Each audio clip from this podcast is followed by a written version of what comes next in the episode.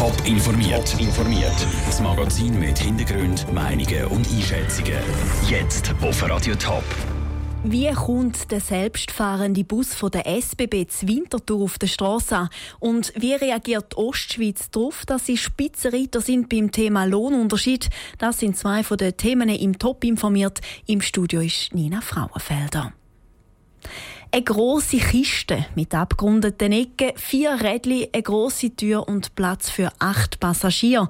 Das ist der Oli. Ein Bus, der selber ganz ohne Chauffeur fahren kann. Der SBB hat heute den Oli vorgestellt. Ab dem Sommer fährt der Bus Zug vom Bahnhof zweieinhalb Kilometer zum Technologiecluster. Der Peter Hanselmann ist mit einem Bild vom Oli in die Winterthurer Altstadt und wollte wissen, was die Leute von ihm halten. Ja, ich weiß jetzt gar nicht, was das soll sein.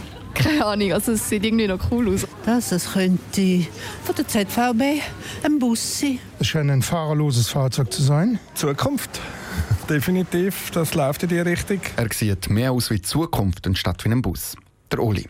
Wenn er ab dem Sommer zu Zug unterwegs ist, ist er der erste selbstfahrende Bus in der Schweiz, der im ganz normalen Straßenverkehr fährt. Also ich will einsteigen, aber ob ich sicher bin, weiß ich auch nicht.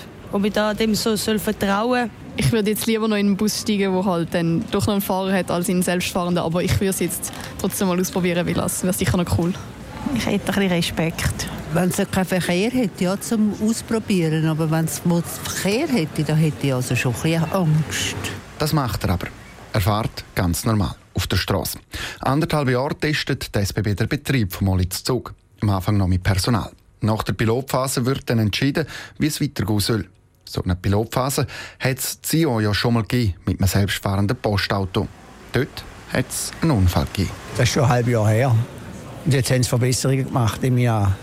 Ich würde das machen kein Problem. Die Technik ist heute so weit und mit so vielen Sensoren ausgestattet, dass das Fahrzeug das eigentlich praktisch weniger passieren wird als im normalen Verkehr, würde ich mal sagen. Obwohl ich bekennender Autofahrer bin, würde ich sofort einsteigen. Ich gehe davon aus, dass die dafür Verantwortlichen Tests gemacht haben und sich sicher sein können, dass sie solche Fahrzeuge im öffentlichen Verkehr zulassen können. Bevor der Bus aber kann abfahren kann, braucht er noch Bewilligung vom Bundesamt für Straßen. Das dürfte aber eine Formsache sein. Auch wenn der SBB-Chef Andreas Mayer sagt, dass es durchaus kann sein kann, dass mal ein Bus stehen bleibt. Eben, weil wenn er einmal stecken bleibt, dann nachher ist ja niemand rum. Dann muss man zuerst warten und warten, bis jemand kommt. Der Beitrag von Peter Hanselmann. Bilder und auch ein Video vom Oli vom selbstfahrenden Bus gibt es auf toponline.ch. Geht es um den Lohnunterschied zwischen Mann und Frau, dann ist die Ostschweiz Spitzenreiter. In dieser Region sind die Löhne im schweizweiten Vergleich am unterschiedlichsten. Was sagen lokale Politiker dazu? Der Beitrag von Melina Merten. In der Ostschweiz sind die Lohnunterschiede von Männern und Frauen am grössten. Das zeigt eine aktuelle schweizweite Studie vom Bundesamt für Statistik. Frauen verdienen nämlich rund 10 Prozent weniger als Männer. Das sei nicht einfach zu erklären, sagt Barbara Gysi, St. Galler SP-Nationalrätin.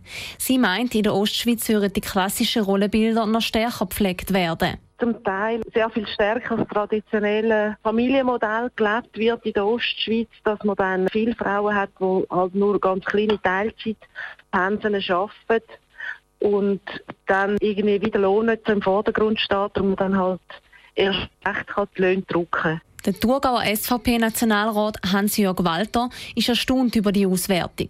Er glaubt, dass die Gründe für den grossen Lohnunterschied bei Frauen liegen, die Teilzeit arbeiten. Frauen, die Teilzeitanstellungen haben und das sind auf 100 Prozent hochgerechnet, natürlich nicht den gleichen Lohn gibt, weil vielleicht bei einer Teilzeitanstellung die Frage von der Verantwortung nicht gleich gewertet wird. Die Barbara Gysi will die aktuellen Zahlen nicht einfach so hinnehmen. Sie hat klare Forderungen an verschiedene Adressen ganz spezifisch in dieser Branche, wo sehr viele Frauen tätig sind, auch noch mal besser anzuschauen. Und ich glaube, auch die Regierung muss äh, Normalarbeitsverträge machen, dort wo keine Gesamtarbeitsverträge sind, um so bessere Löhne für Frauen zu erreichen. Verändern wird auch der Hans-Jörg Walter etwas. Er legt hier den Finger vor allem auf die Sensibilisierung. Dort, wo Gesamtarbeitsverträge GAV vorhanden sind, kann vielleicht eher auf das geschaut werden. Und es ist auch Sache der KMU-Betrieb, der Geschäftsleitung, dass man vielleicht das Auge auf das werfen tut, ob die Gleichstellung kann durchgesetzt werden kann. Sonst gibt es früher oder später Probleme. In der Statistik vom Bundesamt ist auch herausgekommen, dass bei den Arbeitnehmern in Textil- und Gewerbebranche die grössten Löhnunterschiede vorkommen, aber nicht können erklärt werden das ist der Beitrag von Milina Merten. Die Lohnunterschiede in der Genfersee-Region sind laut Statistik am wenigsten. Top informiert, auch als Podcast. Mehr Informationen gibt es auf toponline.ch.